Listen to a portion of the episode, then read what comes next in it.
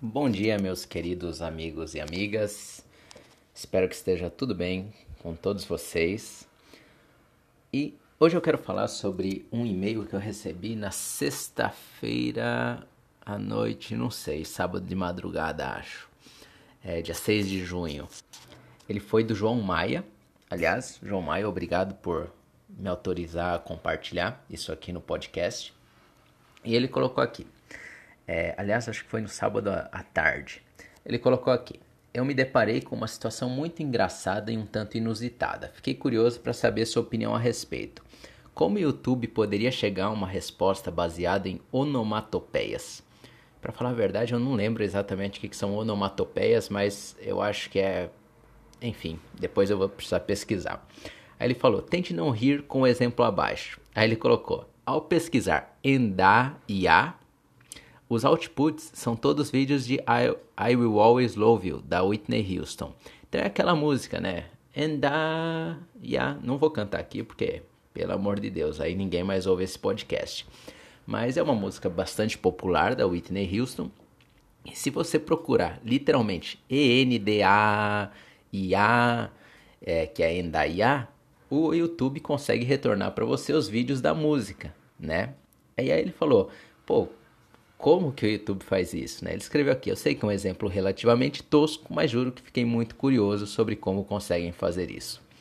E eu vou falar minha opinião aqui, o que, que eu respondi, mas a primeira coisa é que eu acho que isso aqui não é um exemplo tosco. Pelo contrário, eu acho que isso aqui é uma das coisas que eu mais gosto.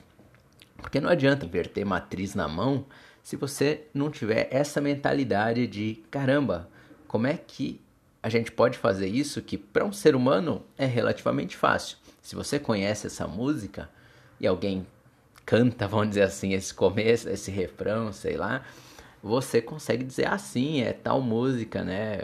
Essa aqui. Então, é uma coisa que para uma máquina não é tão fácil e para um ser humano é fácil e resolve um problema.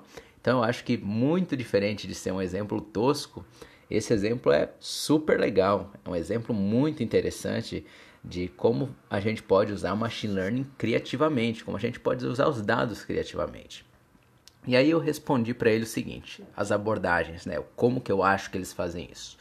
E eu coloquei duas abordagens, uma que é mais simples e uma que é mais complicada.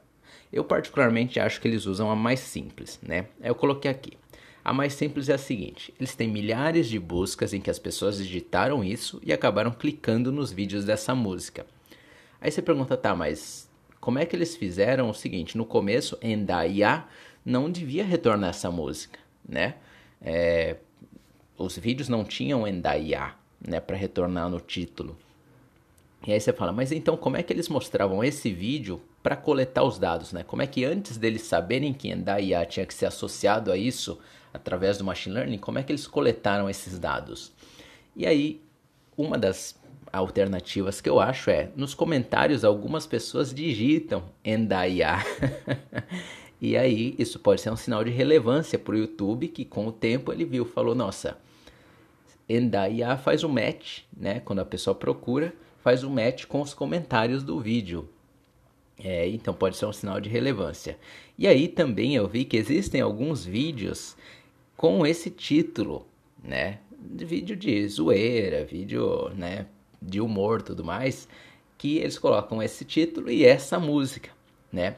E aí o que acontece? Às vezes a pessoa podia procurar em Daya, cair num vídeo de humor e depois nos comentários ou então em outros vídeos sugeridos estão na mesma sessão é, na mesma sequência ali de vídeos que a pessoa estava assistindo, ela ia para o vídeo da Whitney Houston da música oficial.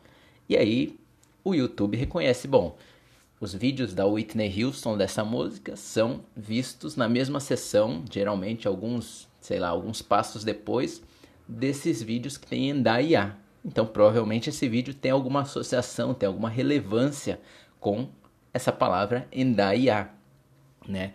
É, isso não é tão difícil de fazer, né? Essa é a abordagem que eu considero mais simples, que provavelmente é o que está por trás dessa busca, mas também tem a mais complicada, né? Além das ideias acima, a gente sabe que o Google, que é o dono do YouTube, é um dos tem um dos departamentos de data science, de inteligência artificial mais avançados do mundo. Então, é possível que eles tenham feito alguma comparação de similaridade entre é, o som da busca, né, o endaiar, né, como é que qual é a, como isso seria falado e como isso é, fazer um match com o som que está no vídeo. Eu acho um pouco mais difícil porque custaria mais caro fazer a computação disso, né? Imagina comparar, primeiro transformar as frases de busca em som e depois comparar o som com os vídeos, né? Isso aí custa caro mesmo se você fizer com várias otimizações na infraestrutura. Então eu acho que realmente é mais em termos da olhando os comentários, olhando outros vídeos que os mesmos usuários que pesquisavam essa ainda IA acabavam, né, assistindo. E, e aí eles determinaram a relevância.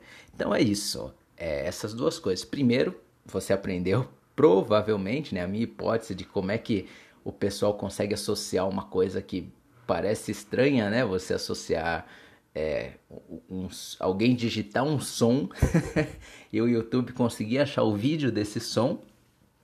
É, mas também essa ideia de, meu, essas coisas não são toscas. Essas coisas são a aplicação real da criatividade, de resolver um problema muito legal. Eu tenho certeza que o YouTube ganhou muito em termos de mostrar anúncios, em termos de do pessoal engajar mais nos vídeos, por ter um sistema que faz uma coisa que parece bobeira, que é juntar o Endaya com os vídeos da Whitney Houston, né? Tem aquela famosa, né, que ficou uh, aquela Yard Wall, que é We Are the World, também cai nesse mesmo cai nesse, nessa mesma ideia. Então é isso aí. Muito obrigado. Para quem é feriado hoje, tem um bom feriado aí. E logo eu volto com mais uma dessas desses comentários, desses pensamentos aqui no podcast. Um abraço.